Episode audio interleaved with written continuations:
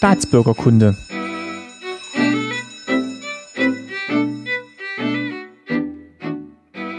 Folge 41, schönen guten Tag. Mein Name ist Martin Fischer und ich freue mich, dass ihr wieder zuhört bei Staatsbürgerkunde. Ja, in Folge 8 hatte ich ja schon mal einen Comiczeichner zu Gast und wer sich daran erinnert, da hat es ein bisschen verrauscht geklungen in der Skype-Aufnahme. Und in der schönen Tradition Interviews mit Comiczeichnern, in denen die Audioqualität nicht so toll ist, präsentiere ich euch heute eine weitere Folge. Ganz so schlimm wie in Folge 8 ist es nicht. Äh, zum Glück hat mir Ralf Stockmann von Ultraschall bei der Optimierung des Skype-Signals im Nachgang ein wenig geholfen. Und ich finde, es klingt eigentlich ganz gut und hoffe, ihr seht darüber hinweg, dass diesmal die Audioqualität etwas gelitten hat. Auphonic hat vielleicht auch noch das eine oder andere rausgeholt. Und ja, ich hoffe, es trübt den Hörgenuss nicht allzu sehr. Wie gesagt, es ist wieder ein Comiczeichner zu Gast bei Staatsbürgerkunde. Wer vor kurzem die Wandzeitung gehört hat, wird auch schon wissen, wer es ist. Und alle anderen werden jetzt gleich hoffentlich positiv überrascht sein. Und ich wünsche euch allen viel Spaß beim Hören.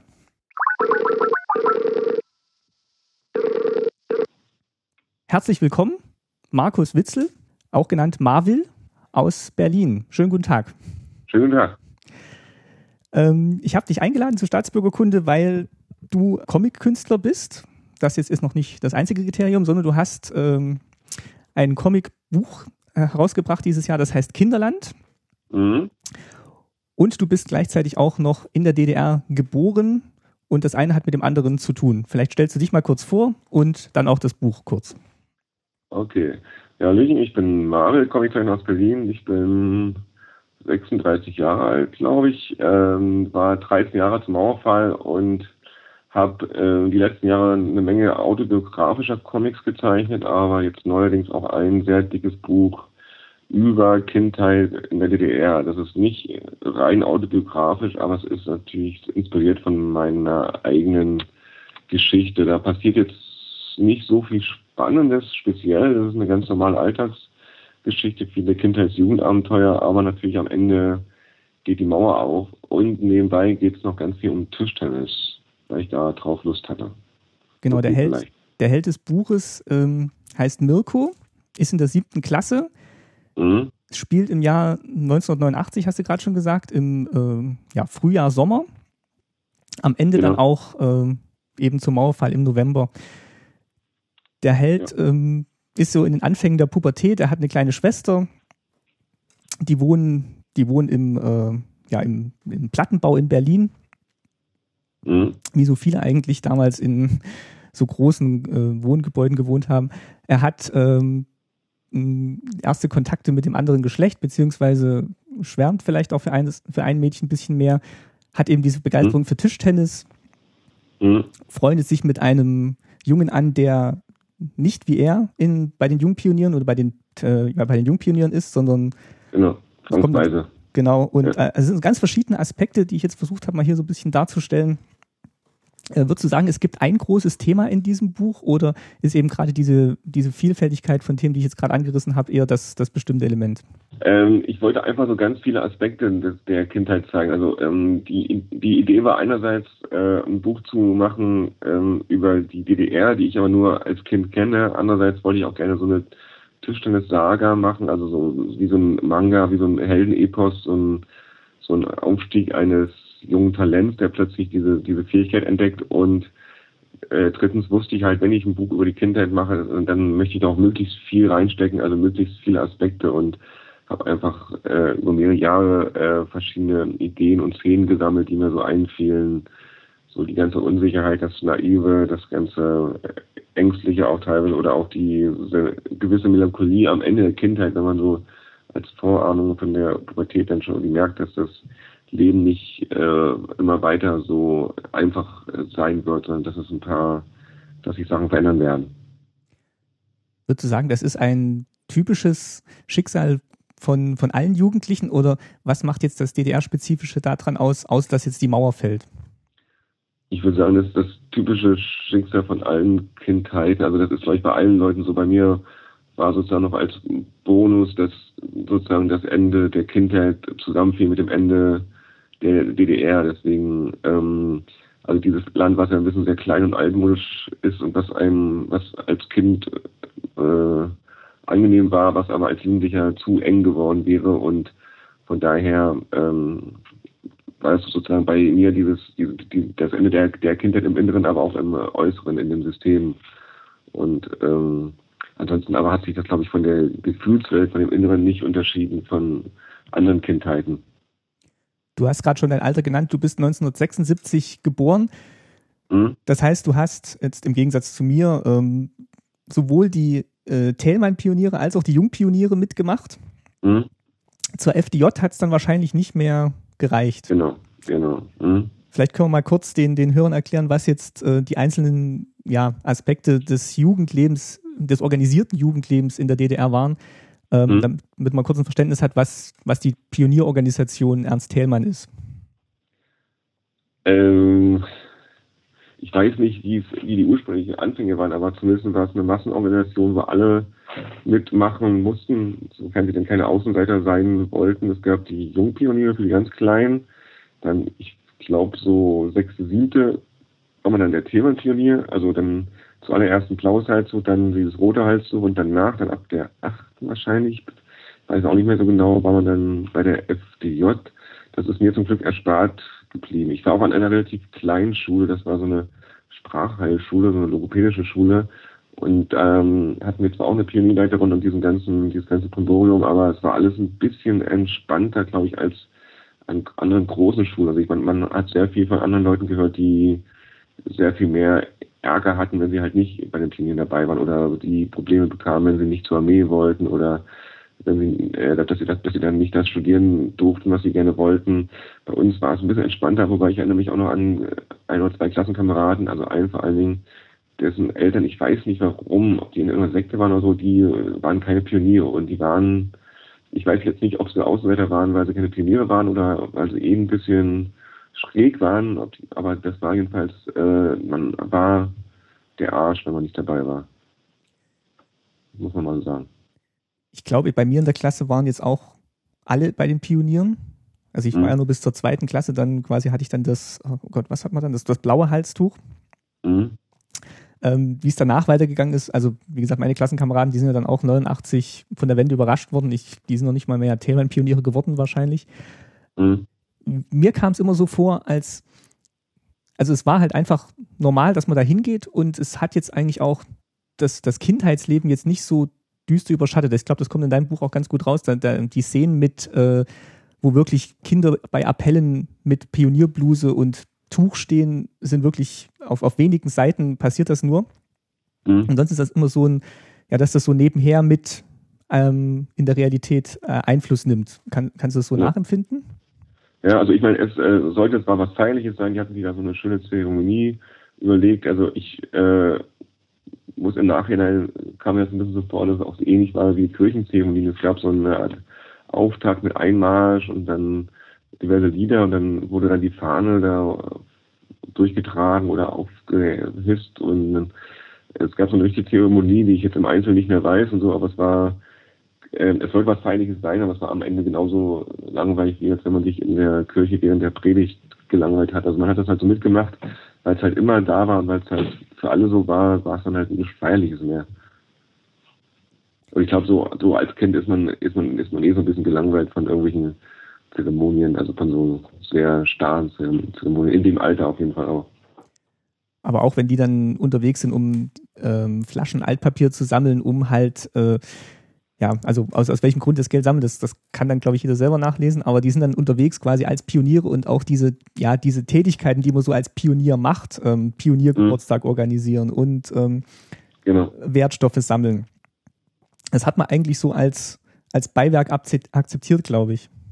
Ja, es war halt einfach, sozusagen, man hat ein ganz normales Leben gehabt, nur alles war, hatte einen offiziellen Titel. Das war sozusagen so ein bisschen das Absurde, dass immer alles irgendwie dass das Ganze, dass die halt ähm, versucht haben, jegliche private Aktivitäten in irgendeinen offiziellen Rahmen reinzuquetschen. Man hat dann auch als Kind ziemlich schnell so gelernt, dass es da sozusagen zwei verschiedene Leben oder zwei verschiedene Meinungen gibt, so dass, dass inoffiziell immer was zu Hause besprochen wird und alles das, was in der Schule dann so runtergebetet wurde. Man hat dann sozusagen einfach dann sich so eine diese, diese Maske aufgesetzt und halt mitgemacht, so ob man da jetzt irgendwie sehr hinterher war oder nicht. Also und ich meine, klar, die, die Kinder waren auch sehr, sehr, natürlich, immer als Kind ist man da sehr viel leichter äh, beeinflussbar, dass man dann da die irgendwie anstiftet oder dass man die dann so begeistert für irgendwelche Sachen. Also später dann nachher, so in der sechsten, siebten, weiß ich, waren wir alle schon ein bisschen, hat man ein bisschen gegähnt und das noch so halbherzig mitgemacht, aber mit so einer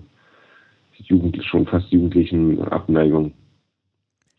Das heißt, so dieser, dieser Zwang, den man dann als solchen auch empfunden hat, das kam dann wirklich erst so, ja, äh, fünfte, sechste Klasse, weil, weil ich, also aus meiner, mhm. aus meiner Erinnerung raus, glaube ich, war es dann eher doch mehr Spiel und ähm, ja, das gehört halt irgendwie zur Schule dazu, als dass jetzt wirklich dieses Politische schon so stark im Vordergrund stand.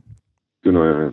Also zum Beispiel, genau, es gab einen so einen Tag halt Altstoff sammeln für irgendeinen wohltätigen Zweck, da haben halt alle sozusagen morgens zur Schule Altstoffe mitgebracht und die dann vor der Schule waren dann so ein Tisch aufgebaut, dann wurden die alle in Empfang genommen, gleich einsortiert in Kisten, Container und dann wurde halt immer aufgeschrieben, von welcher Klasse wie viele Sachen gesammelt wurden und dann war man als Kind noch so richtig heiß, dass man, weil man wollte dann, den, gab es irgendeinen so halt Preis, welche Klasse die meisten Kronkorken oder Gläser, also es, es, es wurden ja selbst auf so Sachen wie Kronkorken gesammelt, weil es halt auch schlecht Blech war und weil wir halt, äh, weil das Land halt nicht so viel Metall oder weil Metallproduktion halt teuer war, deswegen wurde halt jeder Scheiß gesammelt. Das finde ich so vom umwelttechnischen Aspekt ganz interessant heute noch, aber damals war, war man dann als Kind so voll hinterher, jetzt die meisten Sachen zusammen. Später dann als, als älterer Jugendlicher fiel dann morgens an, ach scheiße, wir wollten ja noch Dings mitbringen, hast du halt noch irgendwie die zwei Bierflaschen zusammengesucht und hast dir hier noch einen Ranzen gestoppt und hast halt irgendwas abgegeben. Und dann gab es immer noch so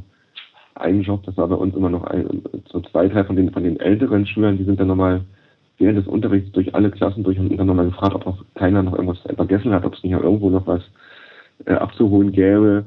Das war ein sehr beliebter Job, weil man sozusagen, sozusagen nicht zum Unterricht musste, sondern dann einmal durch die ganze Schule laufen durfte und einen anderen Unterricht stören durfte und mit einem offiziellen Auftrag halt, ja, das weiß ich noch.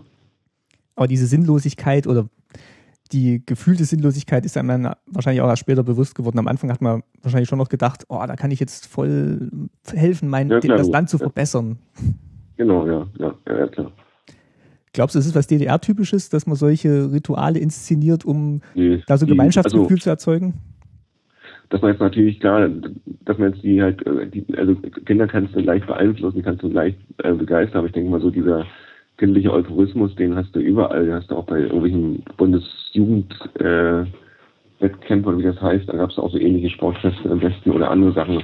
Ich meine, äh, wir wurden halt sozusagen von der Politik äh, verarscht und andere Generationen wurden halt von vom Werbefernsehen verarscht, keine Ahnung, oder die hatten dann dieselbe Begeisterung beim Panini-Sammelbilder sammeln oder so. Genau, dein, deine Helden kommen ja dann später auch noch, oder dein Held kommt ja später dann auch noch in in den Westen und ähm, mhm. kauft sich dann natürlich auch was von dem Begrüßungsgeld und ist dann, nimmt dann quasi auch an dem Konsum teil, was ihm von, dein, von seinem Freund dann auch so ein bisschen übel genommen wird. Ja. Ähm, ist das, ist das zu hart gewesen von dem, von dem Freund aus deiner Sicht? Also klar, du hast es erzählt, aber mir erschien es dann vielleicht auch ein bisschen, ja, man ist dann halt in dieser Euphorie und äh, bringt jetzt was Schönes mit, was man sich schon ganz lange gewünscht hat, aber vielleicht auch gerade für den Freund und wird dann so ein bisschen abgekanzelt? Hm. Ja, das war mir, das, also das war dramaturgisch äh, auf jeden Fall wichtig sozusagen, weil ich meine, äh, sozusagen, um auch nochmal so ein, am Ende nochmal so was, so was Spannendes einzubauen und weil ich halt so ein bisschen zeigen wollte, dass klingt jetzt total kitschig, dass aber dass sozusagen die schicken Geschenke nicht das Wichtigste. Also ich meine, für, für uns Kinder ging es damals nur darum, dass wir die plötzlich die ganzen Sachen in den Händen halten konnten, die wir nur aus dem Westfernsehen kannten oder, oder die halt nur die Kids sonst hatten, die Westpakete bekommen hatten. Aber für die ältere Generation, also für die, die, die ihre Jugend da eingesperrt waren oder für meine Eltern, die ihr ganzes Leben da eingesperrt waren, für die war natürlich diese halt Freiheit, das Reisen dürfen und die Meinungsfreiheit, das war natürlich so die, so die eigentliche Errungenschaft und ähm, bei mir war es ein bisschen ähnlich an dem Tag, wo, die, wo wir rüber in den, in den Westen sind, hat an dem Abend mein bester Freund Geburtstag und ich konnte halt nicht zu diesem Kindergeburtstag. Das war jetzt nicht so dramatisch, wie die Geschichte in dem Buch ist, aber dadurch kam vielleicht die Inspiration. Und man, man sieht es ja auch an, deinen, an, den, an den Bildern, also wenn die Familie quasi Mirko abholt, die sind ja nicht, nicht mit Koffern jetzt irgendwie da, sondern die wollen ja wirklich nur mal diesen einen Tag dann auch rüber. Mhm. und gucken und ähm, haben natürlich schon vor, wieder zurückzukommen, obwohl sie davor halt auch mit anderen Freunden zusammensitzen und über Ausreise und Flucht sprechen. Mhm.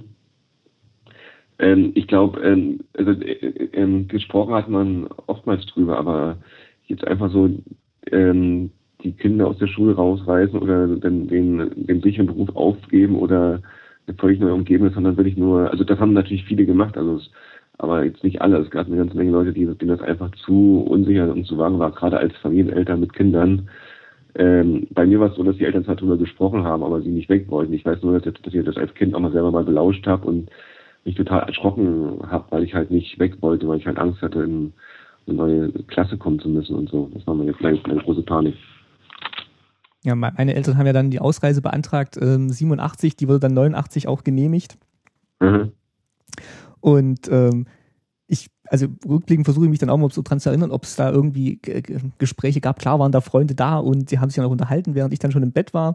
Aber so, mhm. so richtig was rausgehört hatte ich da eigentlich, eigentlich nicht. Also die haben es dann wirklich ganz, ganz gut vor mir geheim gehalten, bis kurz vorher halt eben auch auf aus Gefahr, denke ich mal, dass ich dann in der Schule irgendwas drüber erzähle. Genau, ja.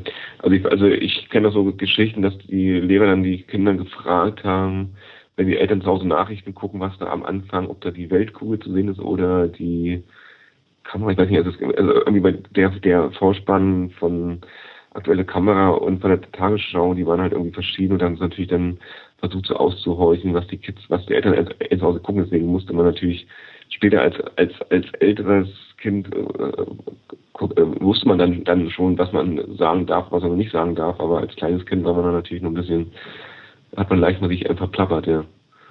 Deswegen wurden über bestimmte Themen hat man mit den Kindern auch nicht gesprochen, ja. Mirko ähm, fühlt sich ja, glaube ich, eigentlich ganz, ganz wohl in der in seiner Kindheit. Also das Buch heißt ja auch Kinderland. Ich hatte, wo wir uns auf der Lesung getroffen hatten in Stuttgart, ähm, dich auch gefragt, ob, ähm, ob das eine unbeschwerte Kindheit war. Und mhm. ich glaube, zum gewissen Grad ist, ist die Kindheit halt immer unbeschwert. War, war ja. das auch so ein bisschen der Anspruch, so dass das ein bisschen noch zu dokumentieren, wie es war, bevor es eben ins Teenager- oder Erwachsenenalter übertritt? Ja, so ein bisschen einfach sozusagen dieses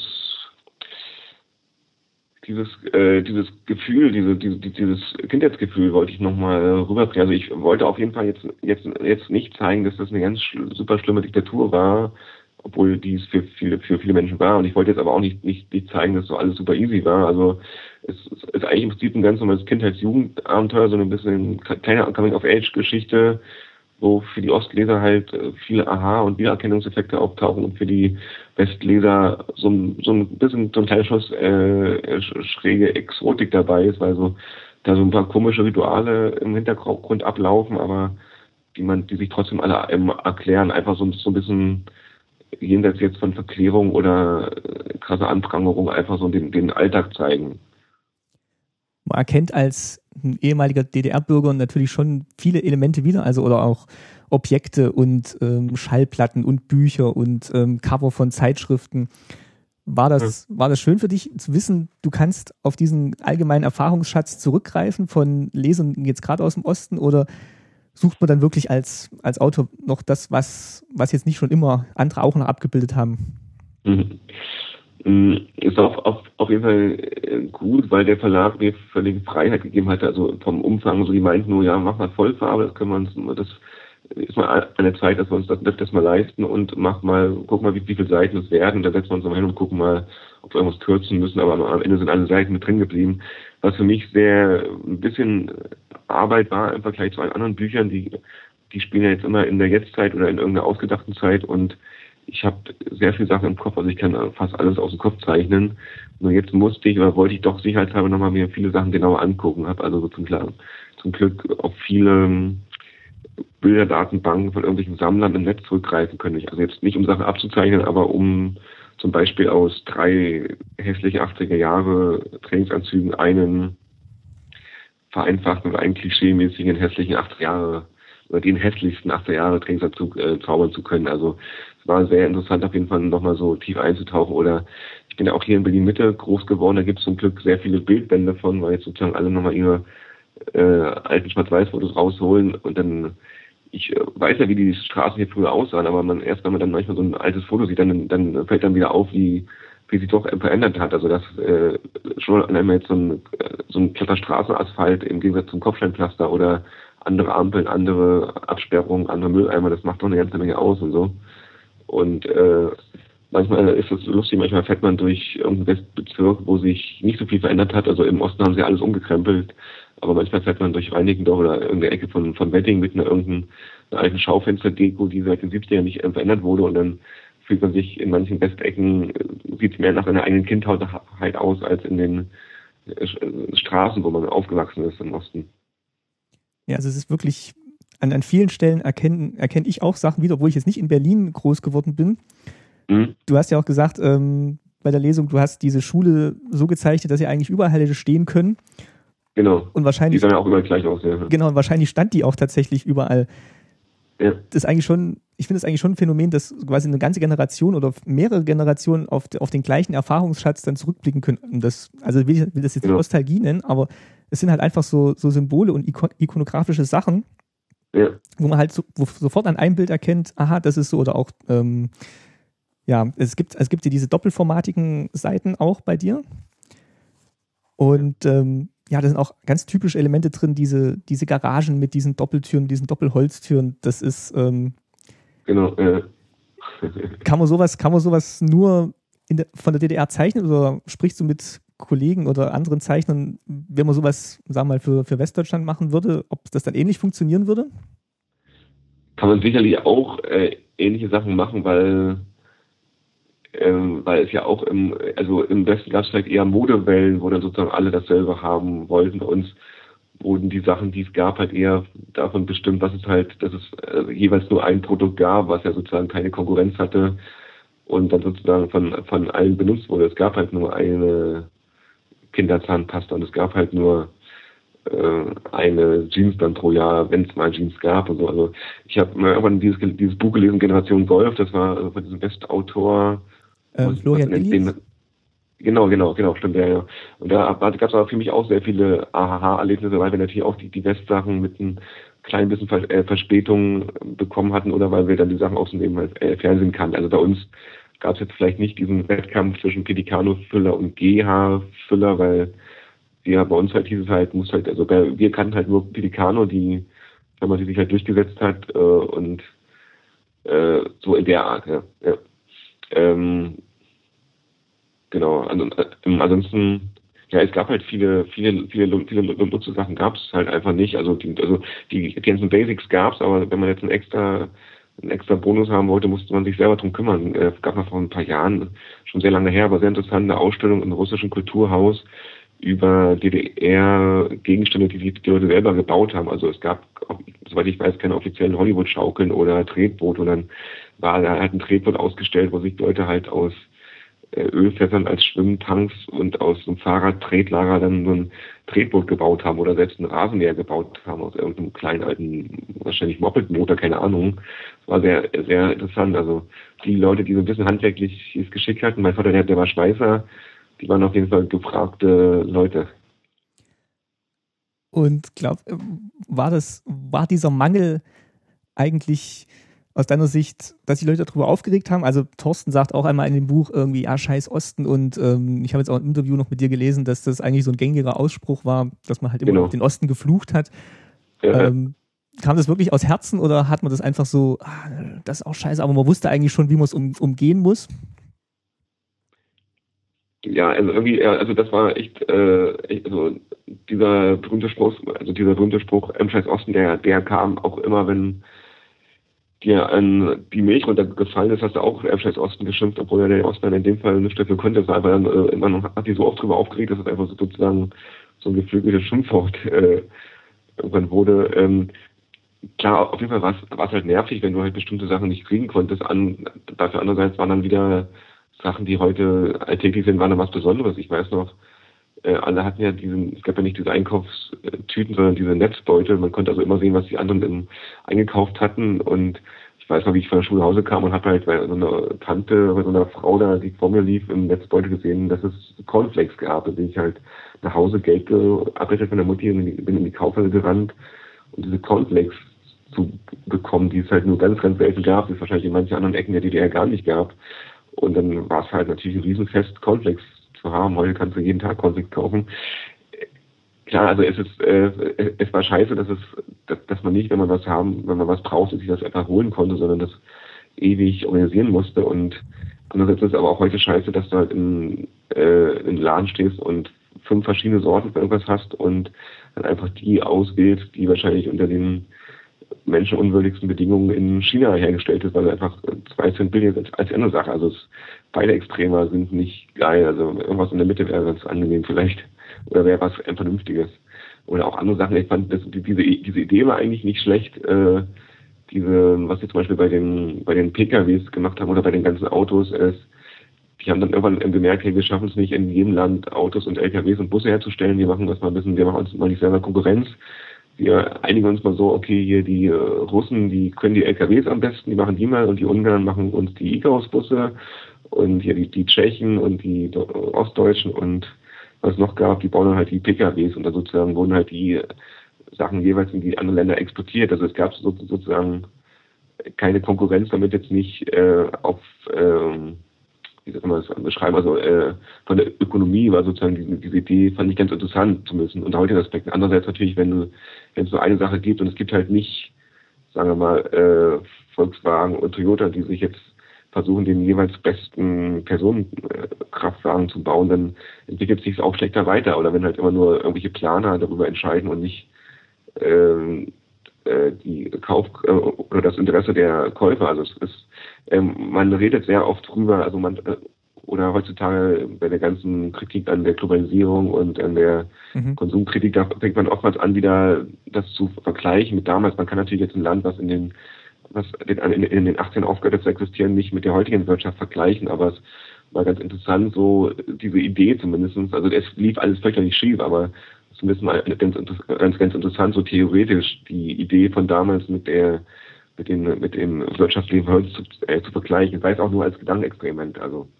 Ja, also das hatte ich jetzt auch in anderen Interviews schon gehört, ähm, dass man wirklich damals, wo 89 die Mauer fiel, dass da eigentlich erstmal alle Optionen offen waren und dass es dann aber doch relativ in diesem einen Jahr, bis es dann zur Wiedervereinigung kam, dann doch eben auf den ja, auf den, den Anschluss an das bundesdeutsche Gesetz und Wirtschaftssystem hinauslief. Aber in dem Moment, wo die Mauer fiel, hat man ja schon gedacht, jetzt, jetzt kann auch mal was ganz Neues entstehen aus diesen beiden Deutschlands. Haben so ein paar Leute gedacht und ich, äh, das war sicherlich auch die Idee von dem Bündnis 90, keine Ahnung, also es gab ja so, so, so also es wäre auf jeden Fall interessant gewesen, wie sich, wie sich Deutschland verändert hätte, wenn, sagen wir mal, jetzt nur rein theoretisch, wenn es Osten, Westen noch zehn Jahre parallel nebeneinander her existiert hätten, aber äh, es funktionierte, also ich meine, die meisten Leute wollten halt, also alle, wir selber auch, wir wollten halt einfach die ganzen Westsachen, wir wollten halt, natürlich hätte man am liebsten den sicheren Oststoff mit der sicheren Bezahlung behalten, aber die ganzen Westsachen einkaufen, dann wäre das Land wahrscheinlich trotzdem ausge, ausgeblutet, also äh, ja, klar, man will dann doch immer ja. noch, noch mehr, denke ich mal. Also dann hat man ja. vielleicht eben jetzt den Tischtennisschläger gekauft, dann immer die Tischtennisplatte, dann will man vielleicht ein neues Auto, dann will man vielleicht auch mal irgendwo hinreisen. Ja. Und äh, man sieht ja dann schon, wie, wie die anderen leben und wie man selber vielleicht auch jahrelang gelebt hat. Ja. Ähm, ich habe jetzt auch noch mal, noch mal Interviews mit dir durchgelesen, zum Beispiel Frankfurter Rundschau, da äh, war ein Satz drin, den habe ich mir mal aufgeschrieben. Ähm, dass, also dein Buch würde einen Ort beschreiben, äh, Kinderland beschreibt keinen Ort des Verweilens oder der schönen Erinnerung. Und so ähnlich stand es irgendwie auch im, im, Fokus. Das Triste und oft Improvisierte des DDR-Alltags bring, bringst du eben hervorragend rüber. Ich, also ich fand jetzt dieses, dieses Triste und Improvisierte, beziehungsweise, dass das jetzt kein Ort des Verweilens war, vielleicht auch aus der eigenen heraus jetzt eigentlich nicht so, also es ist jetzt kein trostloses Buch, finde ich, oder keine trostlose Geschichte. Ja, ja. Ja. Nee, das äh, war jetzt auch kein Satz, den ich gesagt habe, sondern den, den der. Äh, nee, nee, genau, das war der, äh, der, der genau, Redakteur. Oder der Autor. Ja, ich war, ich, ich, ich, ich, ich vermute mal einfach, weil sozusagen die, weil die Kindheit am Ende war, weil das Land am, am, am Ende war. Es war noch so ein ganz kleiner äh, Ausschnitt aus dieser Zeit, aber natürlich nicht so, nicht so weiter ging, ja. So vermute ich mal, dass er das meinte. Genau, also vielleicht ist es auch wirklich so eine Wahrnehmungsgeschichte, wenn man, wenn man es selber erlebt hat, dann ist halt die Erinnerung an die Kindheit ist dann immer schön und immer, ähm, dann ist auch der graue Putz nicht grau, sondern war halt normal. Genau. Genau, ja. Und wenn jemand anderes also drauf guckt, denkt, oh hm. Gott, wie, wie habt ihr denn gelebt? Das ist ja, ich muss ja furchtbare Kindheit gehabt haben.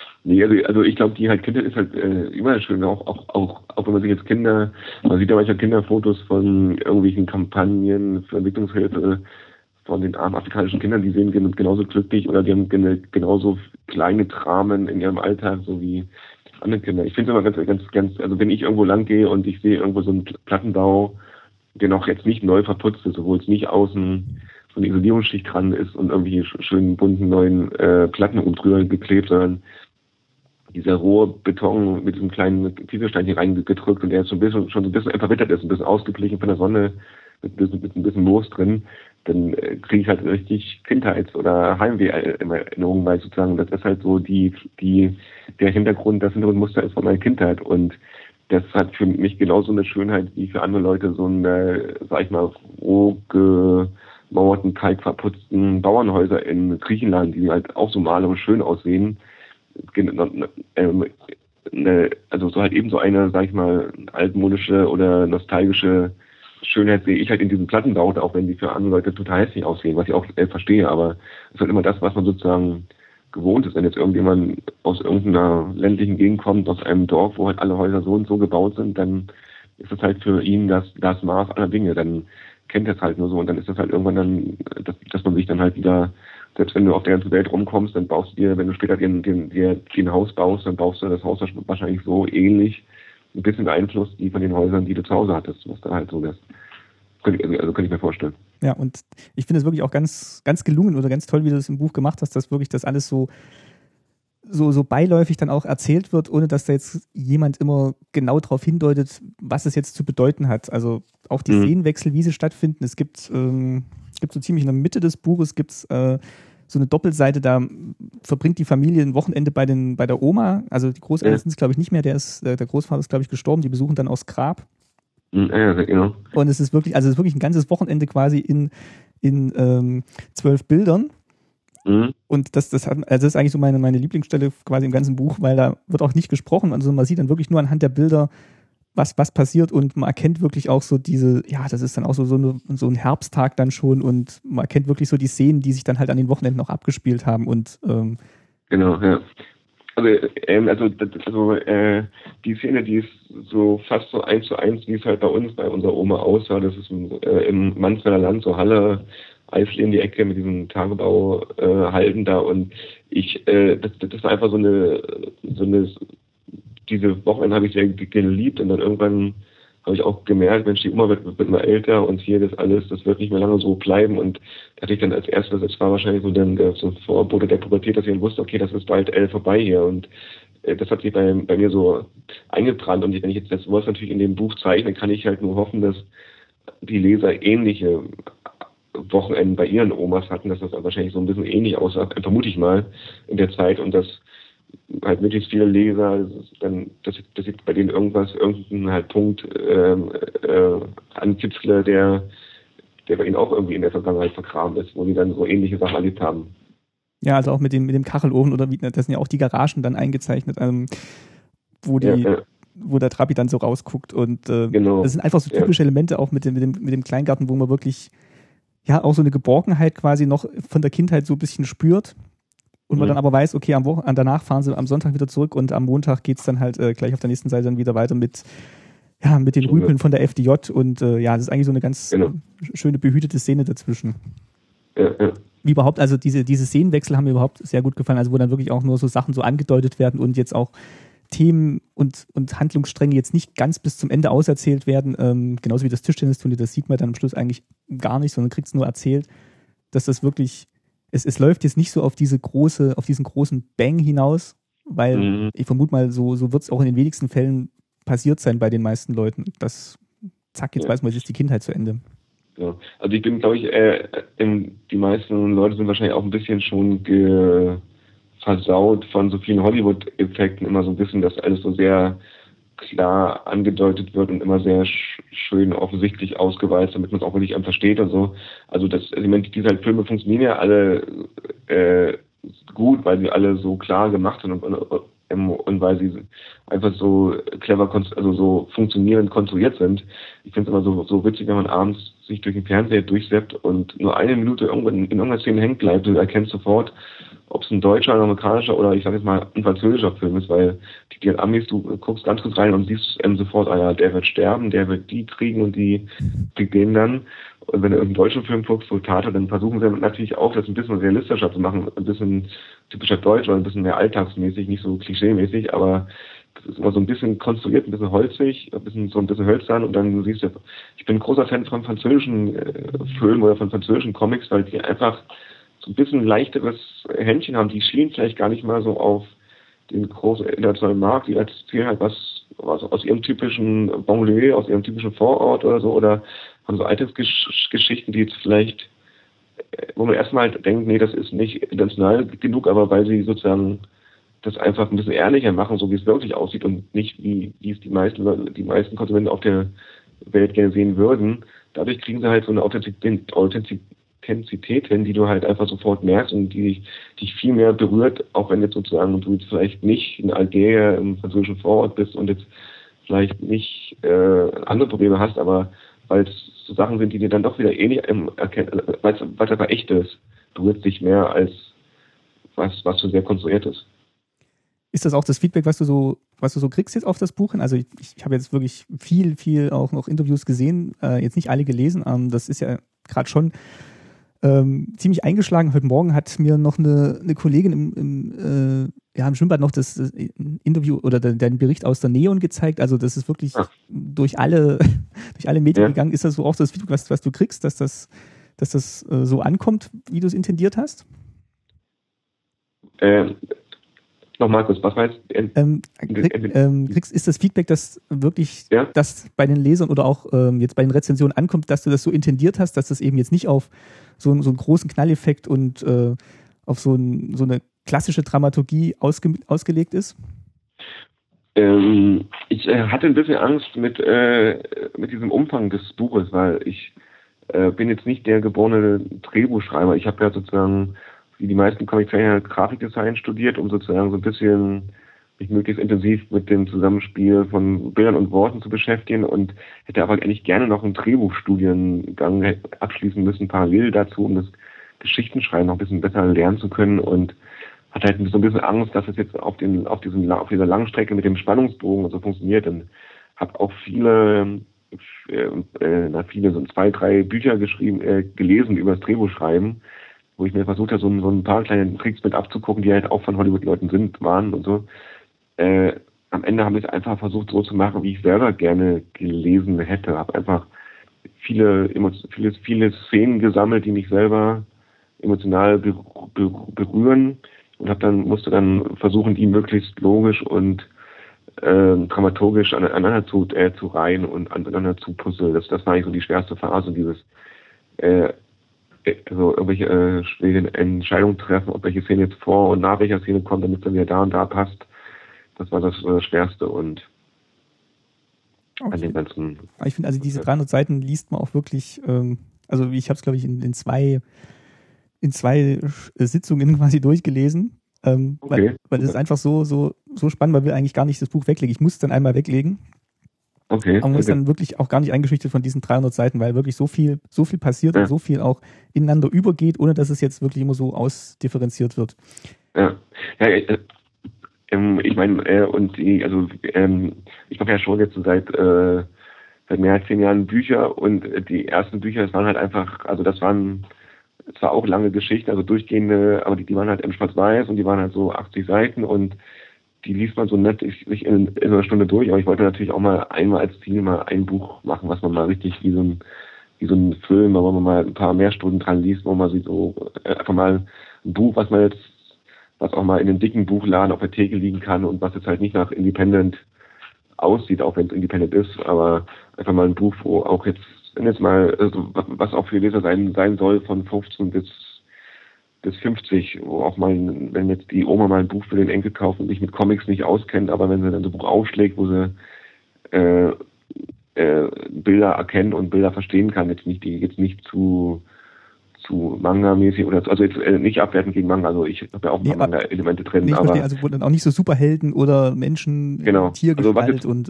äh, was jetzt nicht von der von der was jetzt so von der also, also wenn man es aufschlägt, gibt es ja viele Panels, die jetzt äh, super klar lesbar wie jetzt so ein alter Tim Struppi-Band aussehen, aber äh, trotzdem habe ich dann natürlich versucht, in diesem strengen Seiten Layout auch gerade bei den Tischtennis-Szenen sind manga-mäßige Action-Szenen dabei, aber einfach, ähm, weil ich auch immer wieder in den Workshops lese, äh, merke, wie wie schwer es ist, gute lesbare Comics zu machen und wie, und, und wie schwer es für viele ältere Leute ist oder nicht Comic-trainierte Leute, wie schwer es für dieses Comic zu lesen.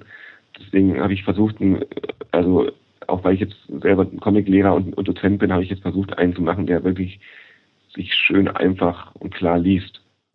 Das war auch, glaube ich, bei der Lesung, ähm, ich weiß nicht, ob es während, während der Lesung war oder davor noch, wo dann ja auch noch so, so Leute im Raum gesprochen haben und äh, auch ein älterer Herr meinte, ja, er liest ja sonst eigentlich gar keine Comics und äh, mhm. ein anderer meinte auch, ja, er hat jetzt hier mal Timon Struppi noch dabei, weil das ist so das, was er als Comic ansieht und ähm, da, da, da mhm. denkt man dann schon, ja, okay, das ist wahrscheinlich jetzt auch das, mit dem man rechnen muss. Ähm, mhm. Wenn man, wenn man jetzt äh, einen Comic rausbringt und möglichst viele äh, Altersschichten ansprechen muss, dass dann eben nicht jeder mit der gängigen ja, äh, Comic-Szene vertraut ist, sondern dann eher mal ein, wahrscheinlich von der Geschichte her angesprochen werden muss. Mhm. Äh, ich würde mal noch auf, äh, auf eine Figur oder auf zwei Figuren noch zu sprechen kommen aus dem Buch, ähm, die ich eigentlich mhm. auch ganz toll fand. Ähm, vielleicht auch ein bisschen typisch für, für eine Figur aus der Zeit in der DDR. Das ist äh, Mechthild. Okay. Ja. Das, äh, das Mädchen, die dann, ja, ich weiß nicht, äh, Mirko dann so ein bisschen anhimmelt, beziehungsweise sie ihn vielleicht auch nicht so schlecht findet. Genau, das wusste ich selber nicht ganz genau. Das habe ich deswegen so ein bisschen offen gelassen. Ähm, Aber das wissen ja auch meistens die Kids in, in dem Alter noch nicht ganz genau, wo es sie hinzieht. Nee, weil es echt so eine coole, äh, weil es echt so eine coole Mädchenfigur ist, wie man sie eigentlich, ja, also wie ich es eigentlich gerne lese, weil, weil das, ähm, weil sie hat ihren eigenen Kopf, sie hat auch relativ klare Ideen, was sie denn so, ähm, was sie denn gut findet, was sie schlecht findet und ähm, ist sie, und bringt auch an manchen Stellen so die Handlung so ein bisschen voran. Also wenn sie dann wirklich für das Tischtennisturnier eintritt und äh, Mirko quasi so die, die Worte in den Mund liegt, dass er sich doch jetzt mal da bereit erklären soll, dieses Tischtennisturnier zu organisieren. Genau. Ja, ja. Ähm, ja. Das fand ich wirklich eine, eine coole Figur. Gibt es da, gibt's da eine reale Entsprechung dafür oder wie, welche, welche Idee hattest du mit dieser Figur verbunden, außer die, die ich jetzt so rein, rein interpretiert habe? Da gibt es da gibt's, da gibt's kein, kein konkretes Vorbild, aber ich glaube, die Mächte, die taucht in, in älteren äh, Altersgruppen in mehreren Comics auf. Also ich selber stehe, also ich würde mich jetzt eher selber als eher schüchternen Typen bezeichnen und ich war halt auch schon früher immer, immer sage ich mal, beeindruckt äh, von Mädchen, die jetzt jetzt nicht vielleicht nicht die offiziellen hübschen Prinzessinnen, sondern so die, die aber dafür ein bisschen unabhängigeren, so ein bisschen alternativen, aber klugen und ja, so, so ein bisschen buschikosen Mädels, die so die auch mal ja, also, in, so wie du es gerade beschrieben hast, sag ich mal, ja. Also auf die Mädels stand ich immer, deswegen äh, sind bei mir die meisten Frauentypen äh, auch so angelegt. Also ähm, das war halt witzig, sozusagen in dieser Schulklasse, also ich habe ja sonst immer, sonst in den meisten Geschichten gibt es immer nur einen Jungen und ein Mädchen, deswegen hat es mir halt total Spaß gemacht, mal so eine ganze Schulklasse anzulegen. Äh, zumindest so, so, so ein paar, immer wieder auftauchen, dann halt so eine Streberin und so eine so eine ganz schüchterne und dann diese das mutige Mächte und dann so eine prinzessinhafte andere noch. Und bei den halt Jungs dann, dann also auch so die verschiedenen Mitläufertypen und Originale. Das hat Spaß gemacht. Also die Charaktere kommen auch wirklich, kommen auch wirklich schön rüber. Ich, ich verzeihe es Mechel sogar, dass er am Schluss dann mit der FDJ äh, Zigaretten raucht. ist halt einfach so, also ist halt einfach äh, also typisch, ich meine, was halt auch wichtig ist, dass man wenn man so, wenn man so, so, so äh, Figuren hat, es funktioniert halt nicht, dass die Guten immer nur gut und die Böse immer nur böse sind. Das ist halt ein bisschen zu klischee-mäßig. Also auch wenn, wenn man irgendwie Helden konstruiert, dann muss man auch immer ganz ehrlich sein, wie man selber, es gibt bei einem selber auch immer Eigenschaften, die einen stören, die man jetzt offiziell nicht mit, mit, mit, mit ansagen würde, die aber einfach zu einem dazugehören. Und dann ist immer ganz, ganz wichtig, dass auch die Guten halt ein paar Fehler haben und dass auch die die Bösen meistens immer nur irgendeine, irgendeine tragische Figur sind, die äh, eigentlich auch gern gut wären, aber durch gewisse Umstände, genau, ja. Das, das ist eigentlich, da wollte ich eigentlich gleich auch noch drauf kommen. Da die zweite Figur, die ich noch ansprechen wollte, ist äh, die Gruppenratsvorsitzende Angela Werkel, wo ja. sich jetzt äh, also viel dann auch in der, in der Rezension drauf eingeschossen haben, dass das ja ein lustiges Wortspiel ist mit, äh, der, Bundes, mit der Bundeskanzlerin, wobei ich das jetzt noch nicht mal, also ich habe das beim ersten Lesen tatsächlich gar nicht so wahrgenommen, weil das, weil das nie so, nie so oft zusammen genannt wird, der, der Vor- und der Nachname. Ja. Oder die Angela oder die Werkel und dann, äh, bis ich dann mal draufgekommen bin. Ja.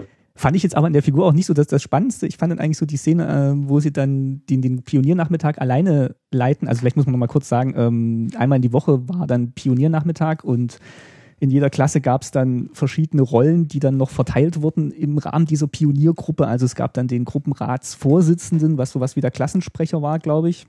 Ja. Mhm. Dann gab es einen Wandzeitungsredakteur, der dann eben so wichtige Themen da journalistisch aufbereitet hat. Es gab äh, den, Agitator. den Agitator, genau.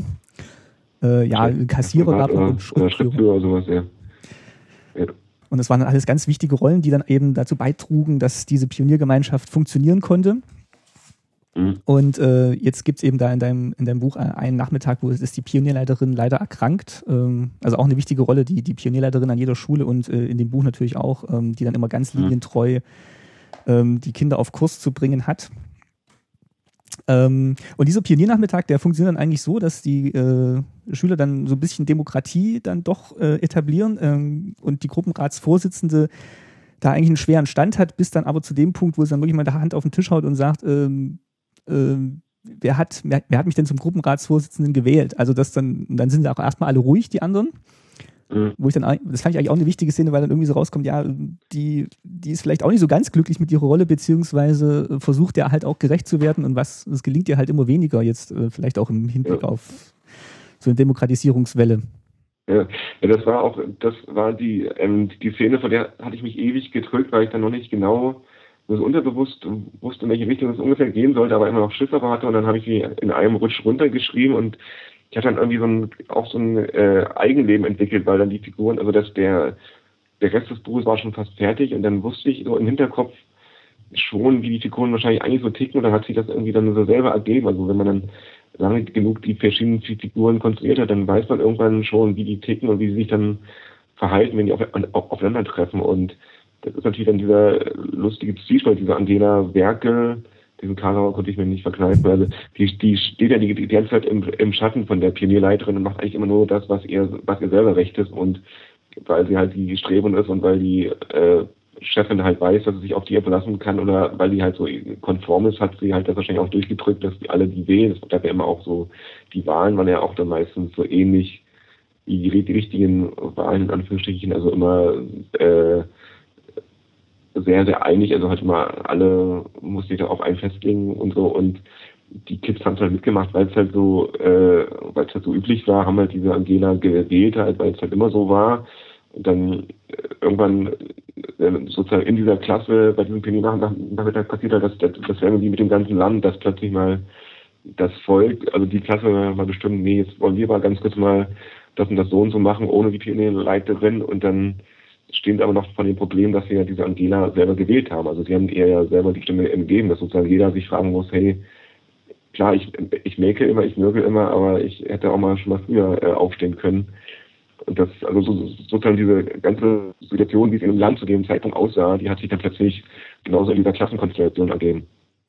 Und hier kommen dann auch wirklich so ein bisschen die Tränen, wo sie dann wirklich, mm, ja, also sie will jetzt, sie will ja eigentlich sie muss es ja dann vor der ganzen Schulgemeinschaft dann auch vertreten, was jetzt da beschlossen wird, dass sie eben dieses Turnier machen wollen. Und man merkt eigentlich, sie hat auch schon, schon ein bisschen Angst, dass es jetzt vielleicht auch nicht so ganz dem Willen des, äh, der, der Organisation entspricht und will jetzt aber, mhm. hat es aber eigentlich auch die ganze Klasse gegen sich. Also ist, sie ist dann wirklich auch ja, so ein bisschen auf verlorenem Posten in dem Moment. Äh, äh, ich musste so ein, so ein bisschen an diese eine Szene denken, ich weiß jetzt nicht mehr, wann das war, aber irgendwie in dieser Umbruchphase gab es auch diesen einen Politiker, der dann so, als dann das ganze Volk da aufstand, der dann so meinte, aber wir lieben euch doch alle, also der so ganz, der so plötzlich ganz, ganz hilflos war, weil mhm. plötzlich ein schönes Bild äh, zusammenbrach von dem Land, was er äh, mit, mal mit aufgebaut hat. Ich weiß jetzt nicht mehr, wer es war, irgendeiner von den von den Stasi-Oberen oder von den ja, irgendwie sowas. Irgendwas, sowas. Ich, kann man, ist, ist irgendeine historische Figur mit dem Spruch, äh, wir lieben euch doch alle oder sowas. Und das kam aber, nicht, aber das kam dem dann nicht mehr so gut an. Ich habe ihn, glaube ich, ausge, ausgebudelt oder ausgelacht oder ich weiß es nicht. Da musste ich erst dran denken, als dann sie so ein bisschen zu Tränen gerührt ist. Also die, wie gesagt, diese zwei, diese zwei Mädchenfiguren, die fand ich wirklich ähm, auch, auch sehr gut getroffen, weil die wirklich auch nochmal so ganz andere Aspekte reinbringen als jetzt die, ähm, die Geschichte von den beiden Jungs, die dann so im, im mhm. Mittelpunkt stehen. Und ähm, ja, wie gesagt, Mechthild hat es ja auch mit aufs Cover geschafft, zumindest ähm, bei der äh, bei der Prachtausgabe, die es von dem Buch gibt. Genau. Ja. ähm, Zu zwei Jungs gehört auch immer ein Mädchen. Genau. Ähm, ansonsten sind wirklich ganz, also ich habe es gerade nochmal die, äh, zum Schluss hier nochmal die, die ganze Übersicht von den handelnden Personen offen. Also wirklich, glaube ich, nicht so einfach gewesen, die alle unter einen Hut zu bringen und dann wirklich jedem noch so seine Persönlichkeit mitzugeben und dann noch die Geschichte dabei zu erzählen. Genau, genau. Ich muss mal kurz gucken, ob ich hier noch ähm, wichtige Sachen noch vergessen habe. Also was ich jetzt, ähm, ich habe noch ähm, ein Interview gehört, das war glaube ich auf NTV, ähm, wo du sagst, ich wollte keine Diktatur oder Unterdrückungsgeschichte zeichnen. Ich finde, das ist, ähm, das kommt auf jeden Fall raus, weil wirklich diese ganzen, diese ganzen politischen Sachen wirklich auch nur ein Teilaspekt dieser Kindheitserzählung ähm, sind. Hm.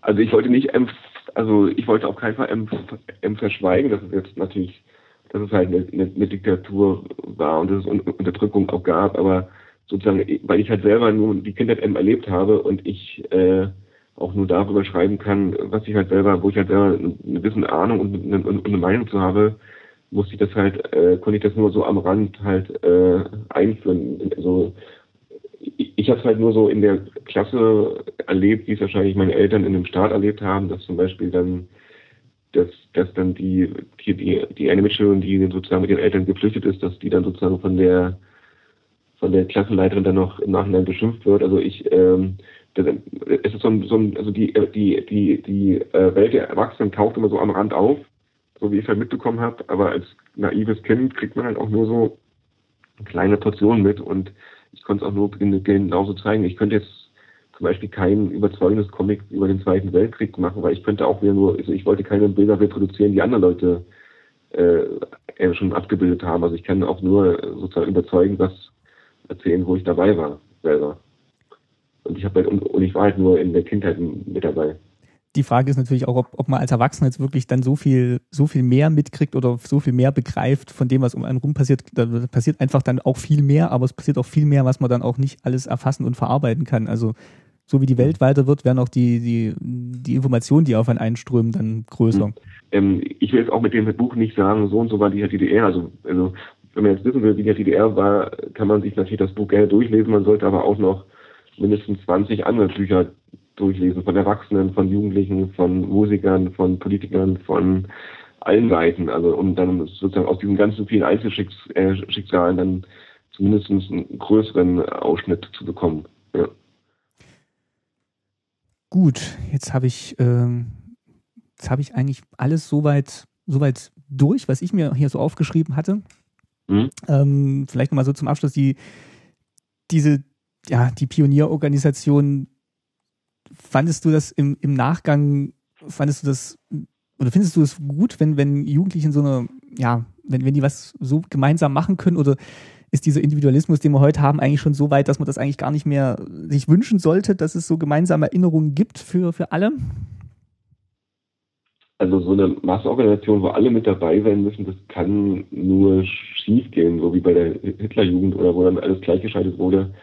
Äh, also was ich viel praktischer finde, gibt solche Sachen wie Arbeitsgemeinschaft an der Schule, wo man sozusagen sich nach Interessen ähm, zusammen äh, ähm, trifft und dann sozusagen, keine Ahnung, also was auf, aber was aber was natürlich, was mir jetzt gerade so einfällt, natürlich ist es halt komisch, wenn dann sozusagen die Leute schon von vornherein so unterteilt werden, die einen Jungs gehen halt nur in den Fußballverein und die anderen Mädchen müssen halt zum äh, Blockflötenunterricht und dann zur Theater-MAG, was natürlich ganz, ganz interessant ist, was man, was heute vielleicht ein bisschen fehlt, dass auch nochmal man regelmäßig ein bisschen durchmischt wird, dass man auch nochmal äh, so ein, eine, zwangsweise ist so ein böses Wort, aber dass man mal, es wäre auf jeden Fall mal interessant, wenn man mal für irgendeine so so eine Ferienfreizeit mal eine Woche halt mal drei Fußballjungs und mal drei Blockflötenmädchen und noch äh, andere Kids, also aus allen Bereichen, also auch als, also es ist ja oftmals so, dass die, dass die Kinder heute schon durch die verschiedenen Elternhäuser, durch die verschiedenen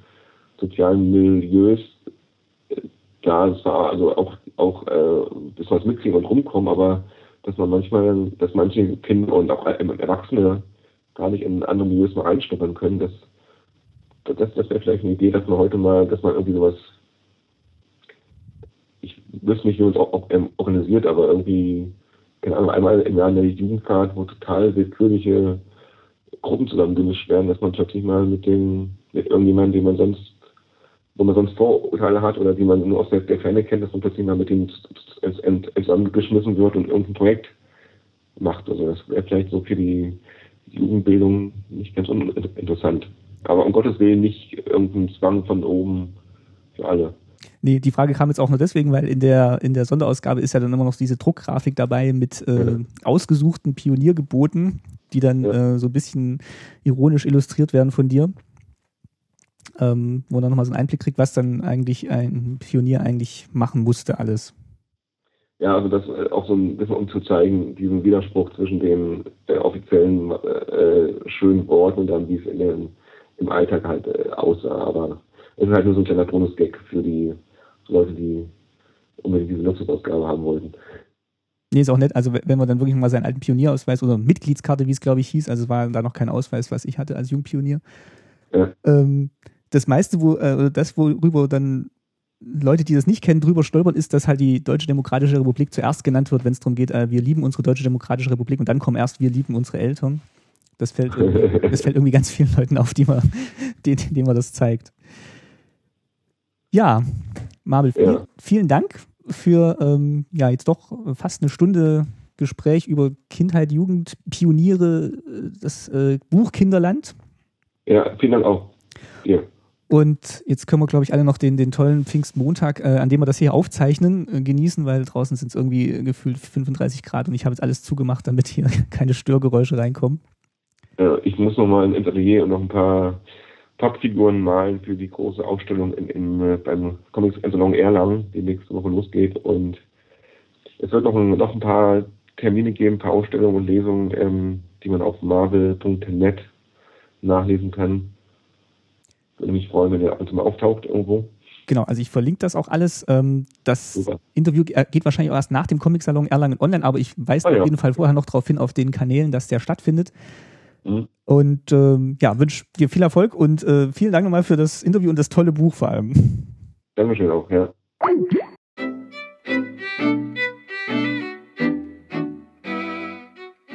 Das war mein Interview mit Markus Witzel alias Marvel und ich habe mich wirklich sehr gefreut, dass er so kurzfristig nach Erscheinen des Buches Zeit gefunden hat, mit mir zu sprechen. Er hatte wirklich viel um die Ohren mit zahlreichen Interviews für Zeitschriften, fürs Radio, dann der Comic-Salon in Erlangen im Juni. Und ich habe mich wirklich sehr gefreut, dass wir da so kurzfristig das Interview einschieben konnten. Ich bin nach wie vor sehr begeistert von dem Buch, habe es jetzt einmal durchgelesen und blätter immer wieder drin, finde neue Episoden und Details, die mir vorher nicht aufgefallen sind. Und wer mal wissen will, wie das so war als Kind in der DDR, vielleicht aus einer sehr speziellen Perspektive, die er hier gezeichnet hat, die aber doch so typisch ist, dass ich mich in vielen Sachen wiedergefunden habe, dem sei dieses Buch wirklich wärmstens ans Herz gelegt. Kinderland von Marvel, ähm, ganz tolles, ganz tolles Buch. Ansonsten möchte ich mich nochmal recht herzlich bei Ralf Stockmann von Ultraschall bedanken, der zur Rettung dieser Aufnahme beigetragen hat. Sein Ultraschallprojekt verdient wirklich höchste Anerkennung. Und wer auch podcastet oder mal wissen will, wie das so funktioniert mit dem Podcasten, der kann da gerne mal seine Videoreihe auf YouTube anschauen. Die verlinke ich auch nochmal. Ich bedanke mich im Namen meiner Eltern wie immer für eure Kommentare, eure Tweets, eure Likes, eure Up.net Posts, eure Flatterklicks und eure Kommentare auf iTunes. Da freuen wir uns immer sehr darüber, denn so wie ich das sehe und auch einschätze, sind das wirklich durchweg positive Bemerkungen beziehungsweise Kommentare, die das Thema wirklich voranbringen und wirklich noch ganz neue Aspekte zu den einzelnen Folgen aufmachen. Das ist wirklich großartig und äh, ja, ihr seid tolle Hörerinnen und Hörer. ähm, die nächste Folge ist auch nochmal mit externen Gästen geplant. Aufgenommen ist sie noch nicht. Und dann wird es aber im Spätsommer auch wieder eine Folge mit meinen Eltern geben. Da freue ich mich persönlich auch schon wieder drauf, weil waren jetzt ja doch viele externe Gäste mit wirklich spannenden Themen. Aber nichtsdestotrotz haben wir uns vorgenommen, auch unsere Dreiergespräche sollen natürlich weitergehen. Also seid gespannt. Mit Staatsbürgerkunde geht's auf jeden Fall in drei Wochen weiter. Ich wünsche euch ja auch im Namen meiner Eltern weiterhin einen tollen Sommer. Macht was draus und bis in drei Wochen. Tschüss, euer Martin.